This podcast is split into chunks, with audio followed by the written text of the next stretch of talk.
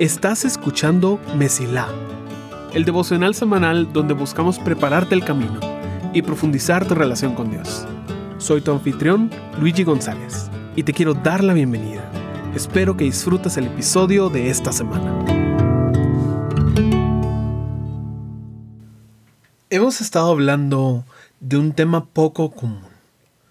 No es que sea mal tema, pero tendemos a irnos a uno de dos extremos. Primero lo evitamos y tratamos de hacernos como que no existe o es cosa del pasado. Y segundo, lo hablamos en cada oportunidad, pero de una forma que condena a las personas. Y realmente lo único que hace es alimentar el ego de la persona que se para en el púlpito a gritar. Este mes estamos haciendo una serie llamada Amar con H porque estamos hablando de amarteología, es decir, el estudio del pecado. Como te dije la semana pasada, el tema del pecado no es solo algo necesario, es algo bueno. Porque cuando hablamos de la forma correcta, debe dejar esperanza en nuestros corazones. La semana pasada platicamos acerca del verdadero problema detrás del pecado. No se trata simplemente de que hayamos fallado o simplemente que hayamos hecho algo malo, malvado o cometimos algún crimen. Se trata de que nos hemos creído mejores que Dios y nos hemos revelado a través de creernos mentiras acerca de Dios y acerca de nosotros mismos. Hoy hacemos la siguiente pregunta. ¿Acaso tenemos esperanza en el tema del pecado? Por supuesto, dirían muchos si de eso se trata el Evangelio? La respuesta es simple, porque sí es así. Pero la explicación puede complicarse. ¿Por qué? Porque a pesar de afirmar tener esperanza, muchos no saben cuál es exactamente la esperanza del Evangelio. ¿Cuál es la esperanza? ¿Cuál es tu esperanza? ¿Que nuestros pecados han sido perdonados? Entonces, ¿qué hacemos con los pecados que seguimos cometiendo? ¿Es posible dejarlos? ¿O viviremos siempre como pecadores? ¿Deberíamos realmente hacer todo lo posible por dejar el pecado si a la final no podemos? ¿Deberíamos poner simplemente el mínimo esfuerzo porque a la final todo va a ser perdonado? Cuando hablamos del pecado muchas personas pierden la esperanza por no entender cuál es realmente la esperanza que tenemos. Mira lo que cita Pedro en su carta refiriéndose a Jesús.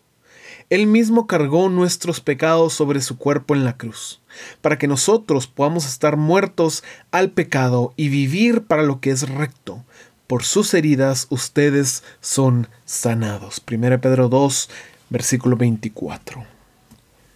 ¿Qué hacemos con pasajes como estos? ¿Qué significa estar muerto para el pecado? ¿Significa que ya no pecamos? Pero yo veo que sigo pecando. ¿Será entonces que se equivocó? No, no, no. Ha de ser de que seguimos siendo pecadores. Y esto, esto tal vez no mucho aplica para nosotros. Mira, no sé a la final. Tú haces lo mejor que puedas para dejar de pecar, pero a la final no vas a poder. Entonces, eh, no sé. Simplemente hace como que estás haciendo algo. Esa es la actitud a la cual muchas veces llegamos con el pecado, por no entender realmente cómo deberíamos verlo. Y por esa razón hoy te quiero hablar de dos tipos de personas. Los que se engañan y los que se han rendido. Estas son solo dos categorías de personas que han creído mentiras sobre el pecado en sus vidas. No son las únicas reacciones que hay al pecado, pero hoy quiero que nos enfoquemos en estas dos porque casi no hablamos de estas dos. Hablamos de la persona que no quiere admitir su pecado y lo hacemos constantemente.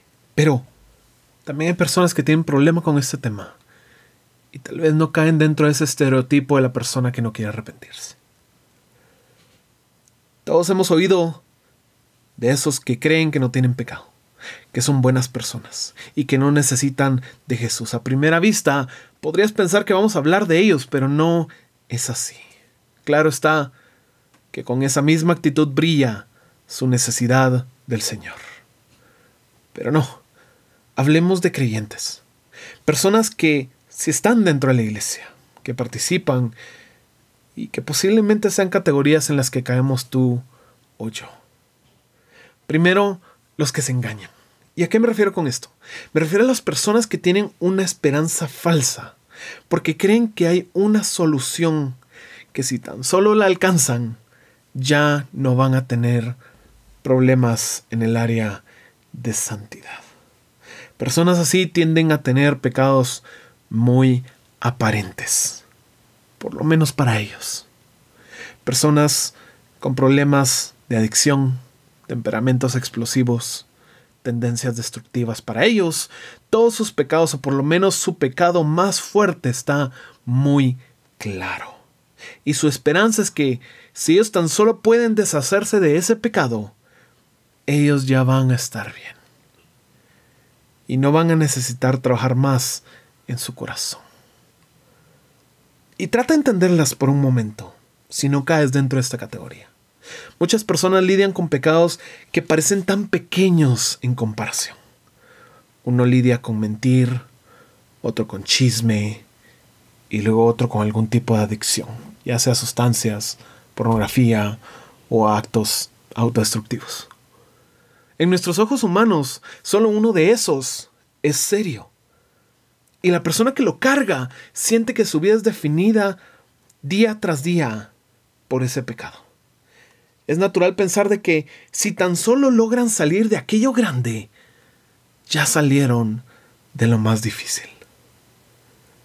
Pero eso no es cierto, porque ningún pecado es mayor a otro. A pesar de que las consecuencias terrenales varíen ante Dios, no hay diferencia entre lo que llamamos, ah, ese fue un pequeño error, o lo que tal vez llamamos una barbaridad. Por más cruel, sucio, despiadado o perdido que te sientas, tienes que entender que tus pecados ante Dios son iguales a los demás. Y solo porque logres quitarte eso que te llena de vergüenza, no significa que tú resolviste tu problema del pecado. El problema no es el hábito. El verdadero problema es la rebeldía y las mentiras que nos creemos de Dios.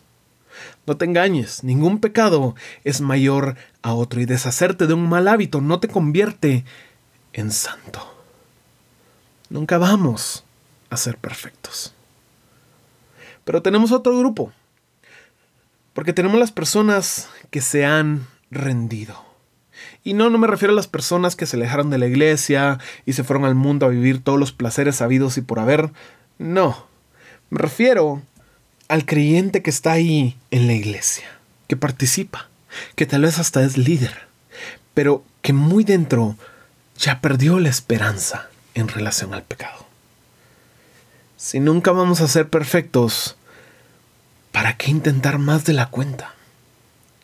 Se dicen a sí mismos que Dios no espera mucho de ellos. Dios ya los conoce, ya sabe que ellos no van a poder. Solo espera que hagan un esfuerzo mínimo, que hagan como que se están haciendo algo. Peca lo menos posible, se dicen, como un catedrático que ya se rindió con sus estudiantes en el examen pone cualquier cosa. Si a la final no le vas a atinar. Si a la final no podemos dejar de pecar y Dios va a perdonarnos, ¿cuál es el punto en intentar dejar de pecar? Tú solo sé como que estás haciendo algo, pero muy dentro, ríndete. Este tipo de personas muchas veces empiezan sus oraciones con, yo sé que soy un pecador, Señor y eso también es falso. Porque sí podemos dejar de pecar. Y quiero que escuches eso nuevamente. Sí podemos dejar de pecar. Sí tenemos esperanza. Sí podemos dejar atrás las cosas que nos han encadenado hasta ahora. Sí hay restauración y sí hay libertad. Pero ¿cómo así? ¿No que no seremos perfectos? Pero me decís que sí podemos dejar de pecar. ¿Cómo está eso? La atención es simple, pero clave. Nuestra esperanza no es ser perfectos. Nuestra esperanza no es ser el modelo a seguir. Porque toda la vida vamos a cometer errores y vamos a seguir encontrando formas de rebelarnos contra Dios. Nuestra esperanza en medio de todo eso es que Dios nos restaura, nos perdona y nos hace crecer para dejar los pecados atrás. Y si tú estás luchando con algo, te voy a decir esto. Dios no te ha llamado para que luches con eso toda tu vida. No. Por más que se sienta como que este es el problema de tu vida, este es el pecado. Y si tan solo te deshaces de eso, ya ganaste.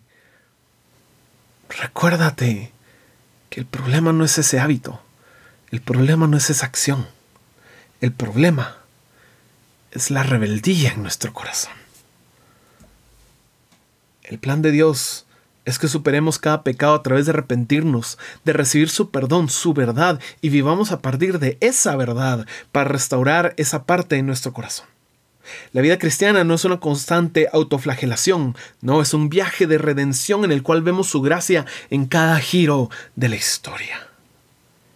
No somos perfectos, ni vamos a serlo antes de que regrese Jesús, pero sí tenemos una esperanza ante el pecado.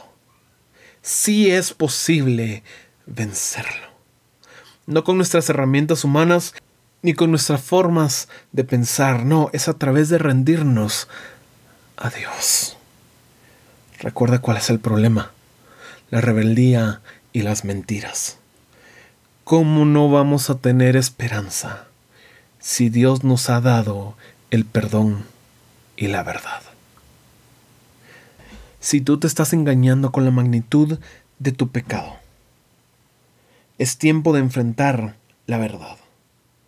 Tu pecado no es más grande ni más pequeño que el de los demás. Tu esperanza no es que si tan solo sales de esta, tu esperanza es que a través de la muerte y resurrección de su Hijo, Dios te reconcilió consigo mismo. En cambio, si tú te has rendido y solo puedes verte como pecador, es tiempo de enfrentar el perdón. Porque Dios te llama santo no por tus acciones, sino por las acciones de Jesús. ¿Vas a decir que tú te conoces mejor que Dios? ¿Vas a decir que Él está engañado y que solo tú sabes lo que realmente eres? Porque recuerda que esa es la fuente del pecado. ¿Eras pecador? Sí. ¿Seguimos pecando? Por supuesto. Pero ya no tenemos el derecho a llamarnos algo contrario a lo que Dios nos llama. Porque Él nos llama santos. Y aunque tú no lo veas en tu vida, y aunque tú creas que eso no aplica a ti, si Dios lo dice de ti, ¿quién eres tú para llamarlo mentiroso? Tú ahora eres hijo e hija, porque así quiso el Señor omnipotente. Seguimos pecando, nos seguimos rebelando pero eso no cambia quiénes Él nos ha hecho. Por eso, tienes esperanza para dejar esos pecados. Por eso, sí puedes crecer y ver cómo la verdad se hace una realidad en tu vida y en tu corazón. Deseo que encuentres la esperanza en enfrentar el pecado de la mano de Dios y que tu camino se mantenga siempre despejado. Gracias por escuchar. Si este episodio fue de bendición para ti, puedes ayudarnos a crecer al compartir el devocional en redes y enviándolo a las personas que sientes que necesitan escucharlo. Gracias por ser parte de Messi